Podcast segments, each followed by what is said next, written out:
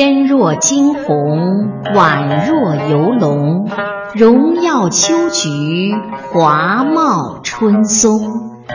仿佛兮若青云之蔽月，飘摇兮若流风之回雪。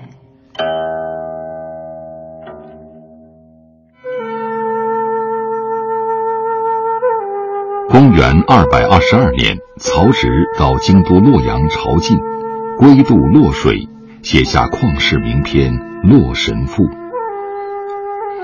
一千八百年的沧海桑田，让今天的人们很难想象，怎么可能在洛阳偶遇水中女神？在很多人固执的印象中，洛阳都是一座土黄色的城市。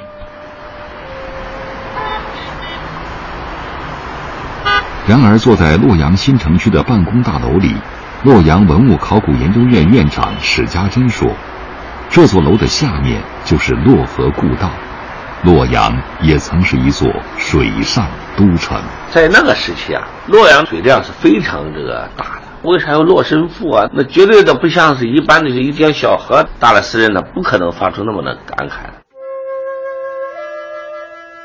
地处黄河中游，洛水之滨，洛阳自古被华夏先民认为是天下之中。帝喾、唐尧、虞舜、夏禹等神话多传于此，一百零五位帝王在此定鼎九州。史家珍说，洛阳堪称黄河流域最灿烂的文化明珠，水是这座城市的灵魂。也造就了他历史上的黄金时代。就当时的这种人才吧，都聚集在这里了。呃，大固的《两都赋》，蔡伦的《造纸术》，左思的《三都赋》等等吧。洛阳真的是开创了这一个哎又一个的黄金时代。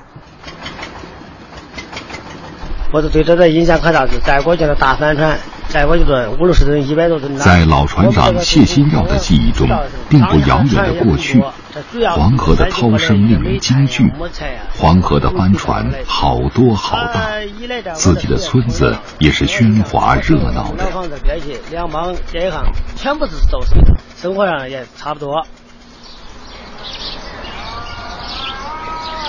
一傍黄河，水系纵横，佛教也乘水而来。中国第一座佛寺白马寺就建立在洛阳，并拥有了中国佛教祖庭世园的名号。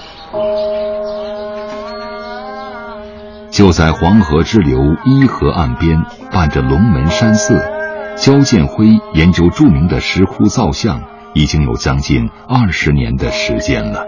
像这个印度，就是右部分这个胸啊、肩膀，它是袒露的。龙门这个造像。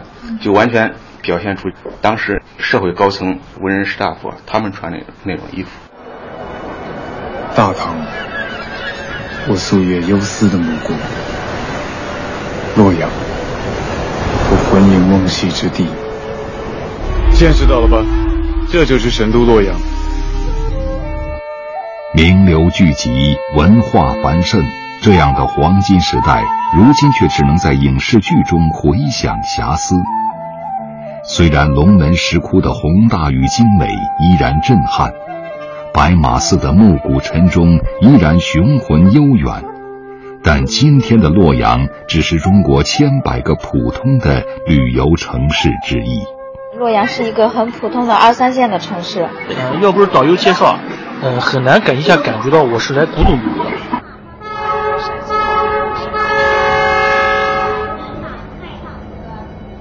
这里是陇海铁路边的韩家仓遗址。历史上，因为洛阳城人口众多，稻谷、黄米也顺水从各地运来，大大小小的仓窖曾经成为洛阳一景。这里头好几百个呢，这里头有粮食，就给他把这一个粮窖给他展示了，剩下那些全都回填了，在地下。王巨，专业考古人士，主攻隋唐史。那这来回的这个火车这种震动对这儿都没有影响吗？有影响，那没办法，这个陇海铁路平均三分钟过一次火车。当陇海铁路穿过洛阳城，当交织铁路桥、黄河大桥、二广高速公路桥次第通车，黄河水系在运输上的作用渐行渐远，水作为经济文化的大动脉开始淡出洛阳的历史。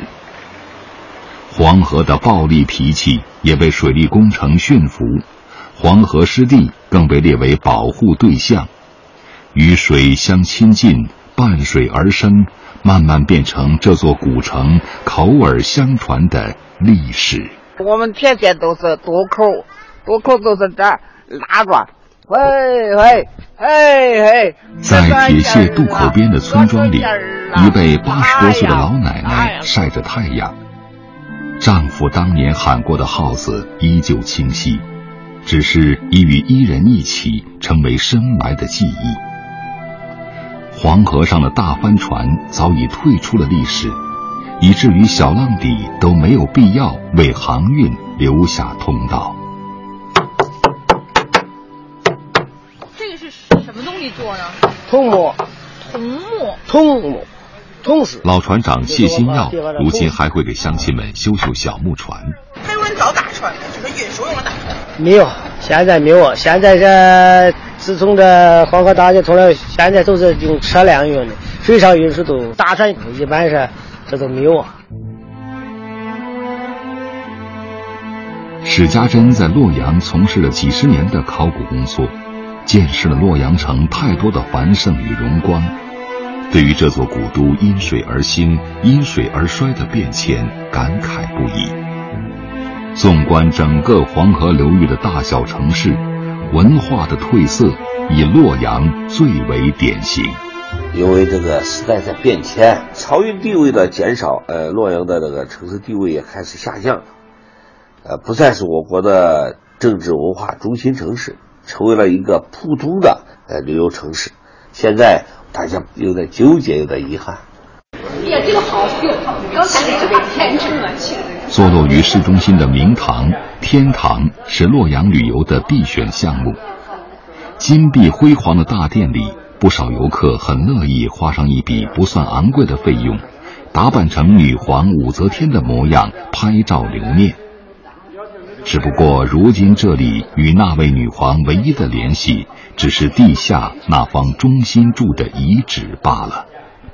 黄河应该在咱们的哪个位置？黄河在这个北边，韩家仓在宫城的东北角，再往东北去一点。咱在这里现在看不着，看不着，现在建筑都给挡死了。天堂曾是唐朝洛阳最高的建筑，如今站在复原后的天堂最高处。已经看不到黄河之水，洛阳城也看不出别样的颜色。